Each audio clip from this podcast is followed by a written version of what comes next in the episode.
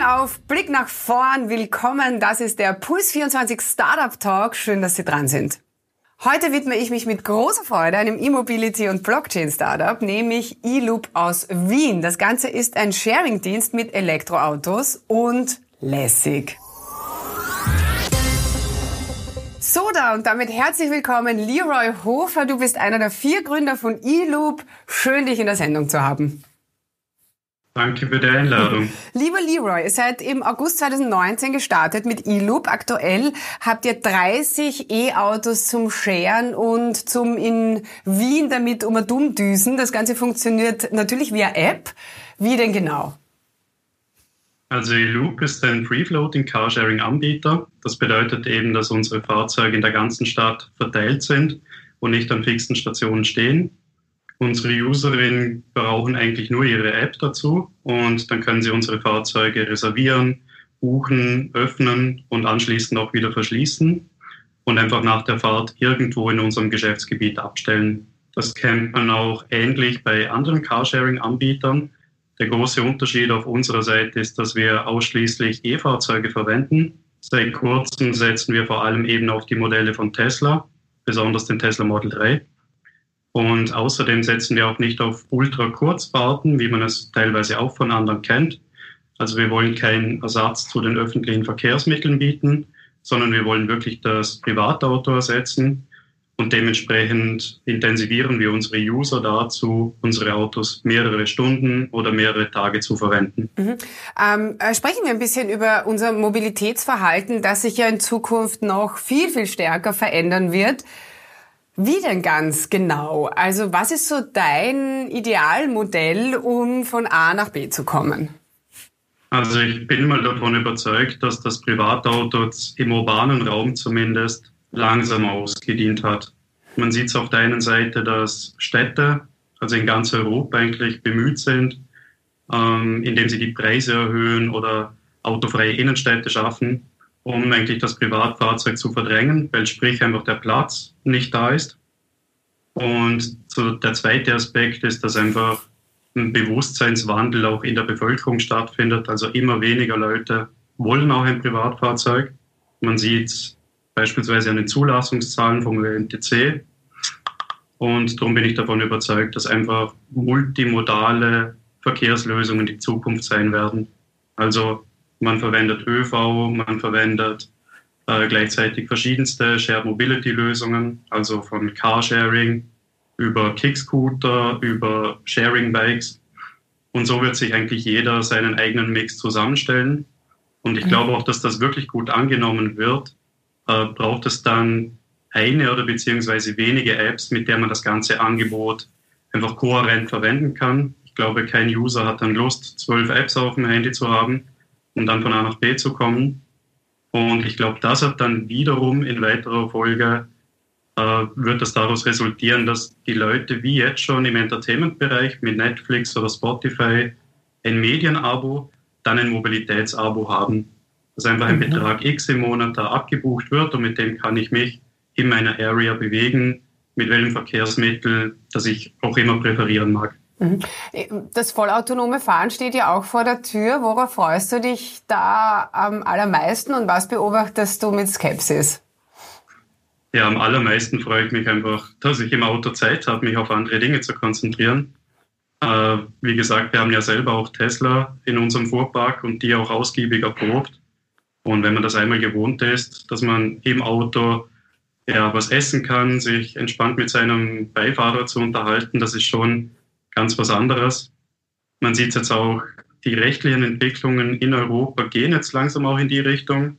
Ich glaube, gestern war es, als die deutsche Bundesregierung jetzt da announced hat, dass ein neues Gesetz kommen wird, das eben mal autonomes Fahren auf Stufe 4, also das bedeutet, dass man als Fahrer noch anwesend sein muss, aber das Auto kann selbstständig Fahroperationen durchführen, dass da jetzt ein Regelwerk dazu kommt. Das ist ein guter erster Step jetzt zu ja, Da sind die Teslas ja natürlich ganz vorne dabei. Du hast mir vorher erzählt, ähm, dass das für die über 30-Jährigen äh, fast schon mehr Statussymbol ist als irgendein Mercedes oder so. Was steckt da dahinter?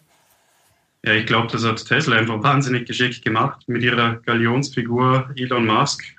Das kann man wahrscheinlich ein bisschen damit vergleichen, wie es früher Steve Jobs für Apple war.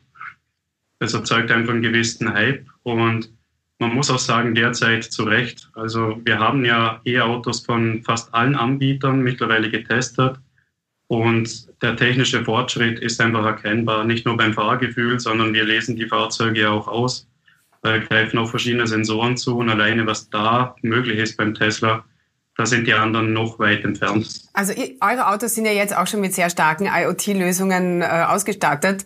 Ähm, blicken wir mal nach vorne. Also Fahrer, Beifahrer, Straße, Auto, all das wird einfach zunehmend vernetzter sein. Was ist das für eine neue Ära, die da jetzt gerade eingeläutet wird?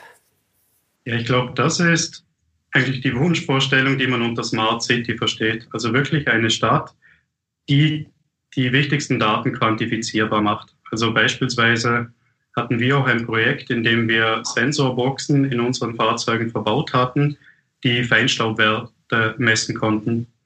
Und das ist ja ein extrem lokal spezifischer Wert. Also hier auf der Straße kann es tiptop sein und 50 Meter weiter sind die Werte über jeglicher Norm. Das kann man nicht messen mit stationären Sensoren, außer man pflastert die ganze Stadt voll. Da hat ja niemand Interesse dran. Und darum braucht es einfach Autos, die smart genug sind, um diese Werte zu messen, im Idealfall dann gleichzeitig an die Stadt oder an die jeweilige Behörde zu übermitteln, dass eben auch Maßnahmen schnell ergriffen werden können. Und das ist ja nur ein Bruchteil. Also die Autos werden noch intelligenter, die können auslesen, wie viele Parkplätze sind belegt, wie verhalten sich andere Fahrzeuge. Also Verkehrsstromanalysen beispielsweise können viel besser und effizienter gestaltet werden. Also ich glaube, das wird ein Riesenschritt. Also du hast jetzt ein paar positive äh, Aspekte äh, aufgezählt. Ähm, ich habe kürzlich ein Interview gehabt mit der großartigen Mobilitätsforscherin Alexandra Milonik vom AIT und die hat mir gesagt, dass laut Studien wieder doppelt so viele äh, Menschen in Autos steigen werden, wenn es die Selbstfahrer dann gibt. Und ja, für sie ist das natürlich der totale Horror. Die macht sich da mega Gedanken drüber. Wie ist also dein Ansatz? Also wenn das wirklich so ist, dann sehe ich die Verantwortung auf jeden Fall auf politischer Seite, dass dadurch Intensivierungen beziehungsweise wie beim Privatauto einfach durch Preiserhöhungen in dem Segment das geregelt wird, wenn es die Kundennachfrage ohnehin nicht hergibt. Ich finde den Wert extrem hoch, aber ich bin auch kein Experte, was äh, Zukunftsprognosen vom autonomen Fahren angeht. Aber garantiert sind da nicht die Hersteller in meinen Augen in die Pflicht genommen, sondern das muss wirklich politisch geregelt werden. Mhm. Leroy, euch ist ja der Sharing-Aspekt einfach extremst wichtig und den wollt ihr über Token noch stärker umsetzen. Ganz, ganz spannend. Euer bestehendes Geschäftsmodell ähm, habt ihr quasi tokenisiert. Das ist eine Weltneuheit im äh, Carsharing-Bereich. Welcher Gedanke steckt denn da dahinter? Wir wollten unseren Usern einfach die Möglichkeit bieten, nicht nur unsere Autos zu verwenden, sondern daran tatsächlich auch mitzuverdienen. Und damit haben wir eben, oder das haben wir realisiert, indem wir den ILU Born Token entwickelt haben. Und das ermöglicht es eben jeder Person, wirklich an den Fahrtumsätzen zu partizipieren. Der Hintergrund dazu ist, dass wir den Begriff des Teilens, der ja im Wort Sharing eigentlich impliziert wird, in die Realität umsetzen wollen. Weil bisher sind Carsharing-Anbieter eigentlich eine Autovermietung, die eine App zusätzlich hat. Und Sharing ist ein cooler Marketing-Terminus, aber in der Realität wird das ja kaum, kaum umgesetzt. Und mit Hilfe der Blockchain-Technologie beziehungsweise des Token konnten wir in unseren Augen echtes Sharing ermöglichen, indem wir eben die Leute in die Wertschöpfungskette mit einbeziehen. Also das ist ja der wesentliche Unterschied und auch total spannend. Also ähm, dass ihr einen Token Sale macht, nicht äh, um ein Produkt zu launchen, äh, sondern ihr, ihr baut quasi das Blockchain-Modell auf ein funktionierendes Produkt, also auf eLoop auf soweit ich das verstanden habe. Wo liegen denn da dann ganz konkret die Vorteile ähm, für jeden einzelnen ICO-Teilnehmer? Also die Vorteile für jeden Teilnehmer ergeben sich mal darin, äh, wie richtig erwähnt, dass es ein funktionierendes Geschäftsmodell ist, das on top die Blockchain-Lösung hat. 2017 mit dem Krypto-Hype hat man mitbekommen, dass Projekte Millionen oder Milliarden teilweise eingenommen haben mittels Krypto, die außer einem Geschäftsplan noch nichts vorzuweisen hatten und irgendein Produkt entwickeln wollten. Und unsere User oder beziehungsweise Token-Besitzerinnen können auf eine Vergangenheit zurückblicken und sehen, dass die Autos tatsächlich einfach profitabel sind. Die werfen Geld ab. Und das äh, bilden wir auch transparent in einem eigens entwickelten Dashboard ab. Und für jeden, den das interessant ist, der kann sich einfach Token erwerben und wenn er dann auch keine Lust mehr drauf hat, kann man die auch wieder veräußern. Also eigentlich kaufe ich mir eine, eine Aktie. Ähm, äh, wie gut kann das laufen? Wie hoch kann da die Dividende sein? Äh, vor, vor, allen Dingen der Token selbst kann ja auch einen Wert gewinnen. Ne? Also es ist ja doppelt gemoppelt. Genau, ja. Also kapitalmarktrechtlich äh, ist es keine Dividende und auch keine Aktie. Wir nennen das Beteiligungsvergütung, aber man kann derzeit trotz Corona, muss man auch sagen, mit einer Rendite von 6% rechnen. Mhm. Und im ersten Step waren das ja vor allem BMW i3, die wir tokenisiert haben. Und jetzt im nächsten Step werden das Tesla Model 3 sein, die erstmals wesentlich rentabler sind und dann auch mit dem Rückgang der Corona-Beschränkungen beziehungsweise mit dem Ankurbeln der, des Mobilitätsverhaltens brennen wir damit weitaus größere Margen. Hm. Wann wird es da die zweite Runde geben? Also die, die erste Grenze, also ihr habt ja, äh, die erste Runde war ja im Rucki war die Grenze erreicht, nicht wahr? Also das, das ging ja in binnen Wochen. Ähm, äh, wann, wann kommt die neue Runde? Ja, die erste Runde ging tatsächlich viel schneller als gedacht. Wir hatten eigentlich damit gerechnet, dass wir bis Ende April vielleicht es schaffen, alle Token zu veräußern. In neun oder zehn Wochen haben wir es dann wirklich schon geschafft gehabt was uns selber sehr überrascht hat. Und darum werden wir jetzt eben, ja, in wenigen Wochen wird es auf jeden Fall so weit sein, dass der, der zweite Batch, sage ich mal, an Fahrzeugen angeboten wird. Mhm, mh. ähm, ja, seit dem Bitcoin-Hype, du hast es vorher schon angesprochen, 2017, 2018 und dem wirklich miesen Ruf danach. Ähm, äh, inwieweit ist denn die heimische Kryptoszene wieder so ähm, durchstarten? Was man vor allem derzeit sieht, also jetzt nicht nur in Österreich, sondern ich glaube in Gesamteuropa, dass sehr sinnvolle Blockchain-Projekte jetzt erstmal angewendet werden. Weil 2017 waren es vor allem Kryptowährungen, die natürlich die Blockchain im Hintergrund hatten, aber den eigentlichen Mehrwert bietet ja die Technologie, also die Blockchain-Technologie im Hintergrund, die jetzt nicht ersichtlich ist für jeden. Und darauf aufbauend werden jetzt mittlerweile echt sehr gute Projekte gebaut und auch von großen Playern, also wie österreichischen Banken, Versicherungen, gibt es jetzt da Pilotprojekte oder teilweise schon Real-World-Anwendungen, die auch gut genutzt sind.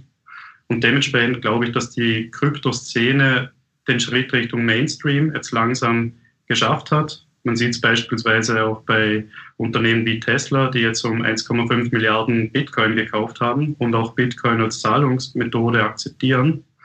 Und dementsprechend glaube ich, dass also die Technologie jetzt unwiderruflich Fuß gefasst hat im Mainstream und jetzt eigentlich wirklich durchstarten kann. Mhm. Leroy, abschließend nochmal zurück zu E-Loop. Äh, die groß, ganz große Vision ist äh, E-Loop-Autos in jeder europäischen Stadt. Wie schnell kann das gehen? Ja, wir rechnen damit, dass wir in fünf Jahren mindestens 16 Städte in Europa bedienen können. Jetzt vorerst ist mal der Fokus noch äh, auf Wien gelegt. Wir wollen hier bis zum Sommer einige hundert Fahrzeuge auf den Straßen haben. Und dann soll es erstmal Richtung Deutschland gehen. Aber dann darüber hinaus ist eigentlich jede Stadt mit 500.000 plus Einwohnern auf der Welt potenziell geeignet für uns. Yeah. Ja, wir drücken euch natürlich voll die Daumen. Wir sind große Fans von euch. Vielen Dank. Lieber Leroy, wir spielen zum Abschluss noch eine Runde Spamagement. Ähm, zuerst reden, dann denken, okay? Okay. Herz oder Hirn? Hirn. Herbie oder Kit? Kit. Warum habe ich mir das gedacht? ähm, no risk, no fun oder in der Ruhe liegt die Kraft? No risk, no fun. Schiebedach oder Sitzheizung? Schiebedach. Ah. Montagmorgen oder Freitagabend? Freitagabend. Musk oder Basis? Musk. Ja, logisch. Träumen oder aufwachen? Aufwachen. Lieber Leroy, vielen Dank, alles Gute, bis bald. Dankeschön.